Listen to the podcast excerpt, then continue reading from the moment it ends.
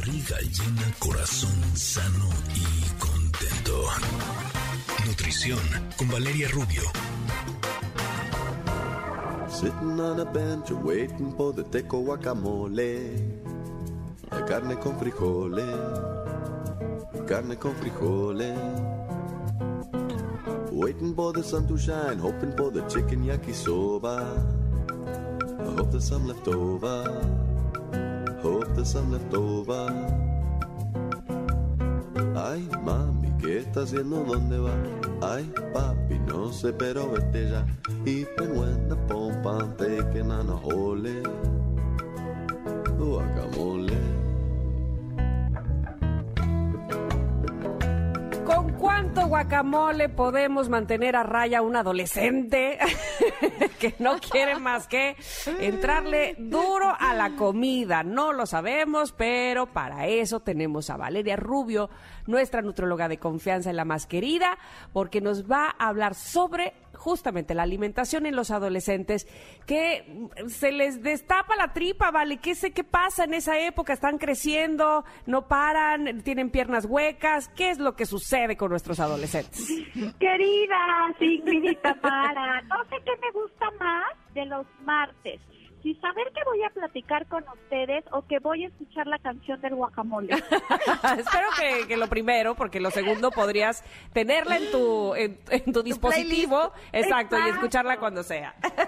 Exacto, chicas, me encanta estar con ustedes. Hoy tenemos, como siempre, un temazo bien importante, porque a nuestros adolescentes, precisamente como su nombre lo indica, que adolecemos en esa época, pues un poco como de una identidad definida, como que están buscando a ver eh, qué es lo que quieren en la vida, andan rebeldotes.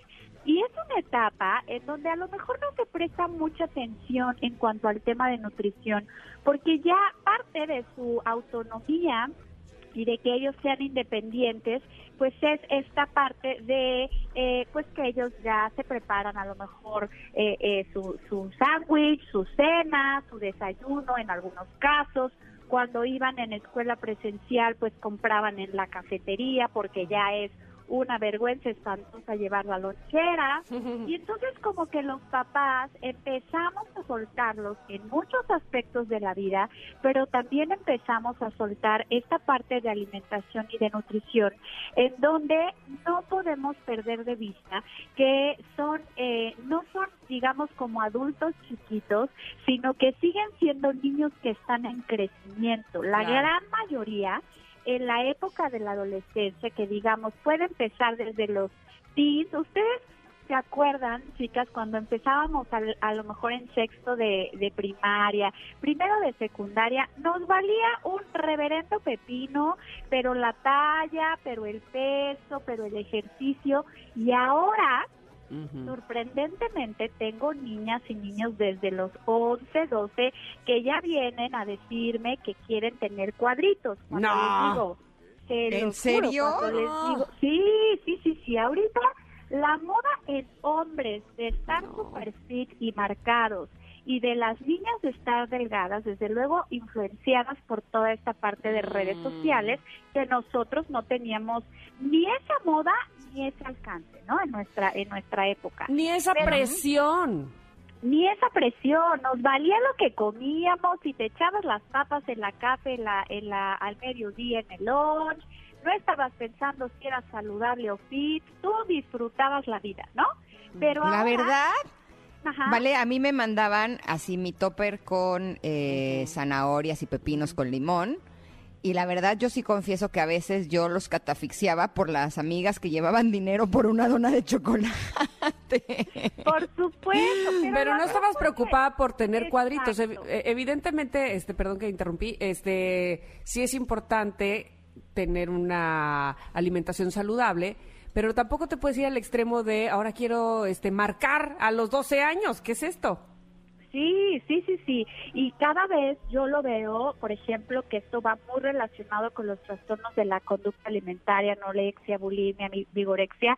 Cada vez tengo, sorprendentemente, niñas y niños mucho más chiquitos, mucho más jóvenes, niñas que les baja mucho antes, en parte también pues porque hay una evolución que, que, que de la humanidad, que eso no lo podemos negar y tiene mucho que ver todos los factores externos y los estímulos que tienen ahora fuera, pero también la alimentación, que muchos alimentos pues tienen hormonas, ya hemos platicado aquí de algunos productos de soya que tienen fitoestrógenos. Entonces, bueno, se está acelerando esta esta madurez física, pero sobre todo este interés por estar o como por pertenecer y por ser aprobados por el exterior. Se está dando en edades mucho más tempranas. Entonces, mamás, papás o personas que se encargan de la alimentación de, de los chavos, de los chavos, no sé si se diga chavos, pero bueno, de los jóvenes, eh, eh, de pronto tengo un lenguaje un poco ochentero, pero ustedes me entenderán. Aquí se permite, no se juzga, así es que tú Exacto, muy bien, muy bien. Chavos jovenazos. Eh, entonces hay que estar muy al pendientes de que hay eh, todavía brotes importantes de crecimiento. Por ejemplo, en las niñas, cuando les llega su primer periodo menstrual, que se llama menarca, van a seguir creciendo unos dos añitos quizá unos tres añitos después. Entonces es un periodo importantísimo para dar buena nutrición, ahorita les digo cómo, eh, pero bueno, es un periodo importante. Y en los hombres sucede diferente porque los hombres dejan de crecer a partir más o menos de los 18. Entonces todavía hay una ventana mucho más amplia para darles una buena nutrición. En las niñas, por ejemplo, cuando llega su periodo menstrual, hay pérdidas de hierro que no habían antes. Entonces hay que darles súper buenas fuentes de hierro, espinacas, brócoli, carne roja, los que coman carne roja, si no puede venir de las leguminosas, de los frijoles, de las lentejas eh, y de los vegetales color verde oscuro.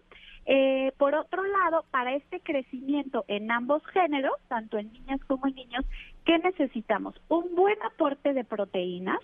No es un buen momento desde mi perspectiva. Algunos, por ejemplo, llegan a querer intentar o incursionar en el vegetarianismo. A mí el vegetarianismo me fascina en adultos, nunca en niños ni en adolescentes que siguen en crecimiento, porque si las proteínas de origen animal, que hay muchas y las podemos elegir eh, a gusto de cada quien, juegan un papel importante para la formación de músculos, de tejidos, para darle a los tejidos ese esos ladrillos que construyen los tejidos y que son los tejidos que van a tener el resto de la vida.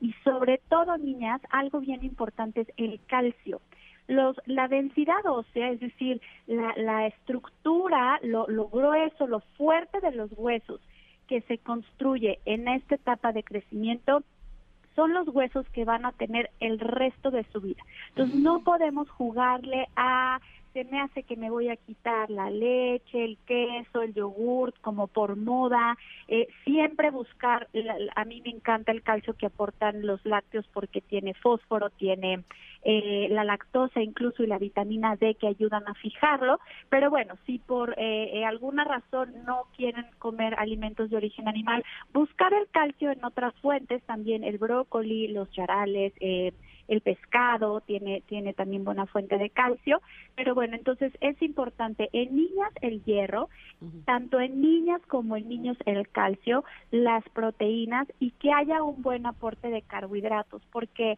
como tú bien dices, están, mueren de hambre todo el día porque están en sus últimos momentos de crecimiento y el crecimiento demanda calorías. O sea, hay, hay días en que de plano están todo el día come, come, y ahora que estamos encerrados, yo estoy a punto de poner una cadena y un candado porque se me está viendo mi quincena en los súper de estos chamacos, pero este, pero sí hay que vigilar, tener pura comida saludable, darles arroz, pasta, galletas integrales y como siempre lo recomiendo, bajarle a los procesados lo más posible, a los alimentos muy grasosos, los dulces y eso, mucho ojo porque también le sale acné. Eso iba yo para allá, iba yo justamente que, que, que pues estamos en ese periodo de desarrollo, pero también donde brota el acné a todo lo que da. Así es, Mitam. Y si bien no hay algo que eh, tenga una, una causalidad, es decir, hay correlación con decir, las personas que consumen más chocolate, más nueces, más almendras, pueden tener un poco más de brotes. Sin embargo, no hay una relación directa, es decir, no hay nada científicamente probado que diga, ah, el chocolate saca más brotes. Hay personas a las que sí y personas a las que no.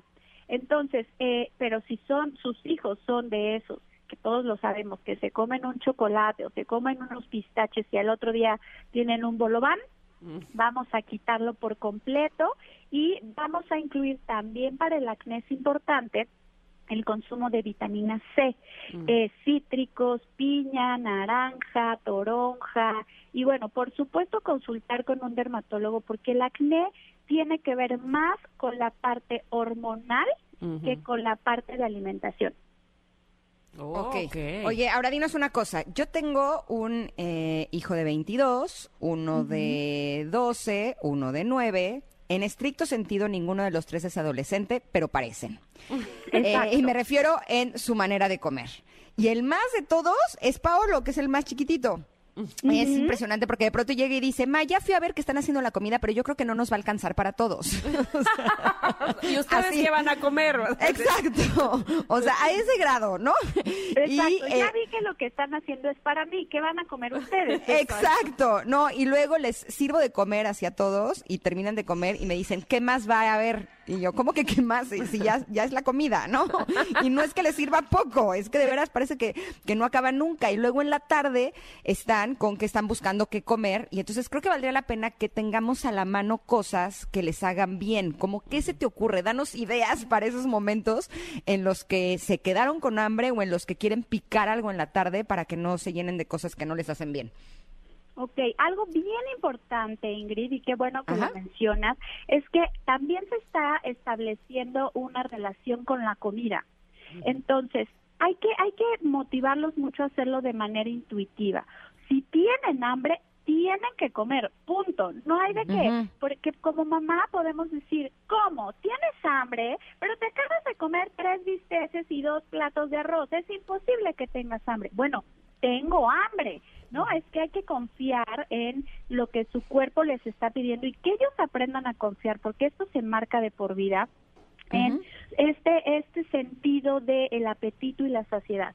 Entonces, ¿cómo podemos hacer las comidas principales que tengan mucho volumen? Si no comen verduras, los tenemos que obligar a que coman verduras lechuga, brócoli, jitomate, porque da volumen, esto llena, aporta vitaminas y podemos evitar que vuelvan a tener hambre al poquito tiempo suficiente proteína. O sea, si tienen hambre, que repitan el, el, plato fuerte, que repitan que coman una taza de frijoles, de lentejas, como mucho volumen para que esa pancita quede llena, obviamente con calidad nutricional, carbohidratos también, pueden, eh, eh, como les decía, pasta, arroz, y entre comidas tener, si no tienen estos problemas de brotes de, de, acné, las semillas a mí me fascinan porque como tienen grasita y grasa buena, te dan saciedad, entonces tener almendras, nueces, cacahuates, pero yo compro de los cacahuates estos que venden a granel, que son naturales,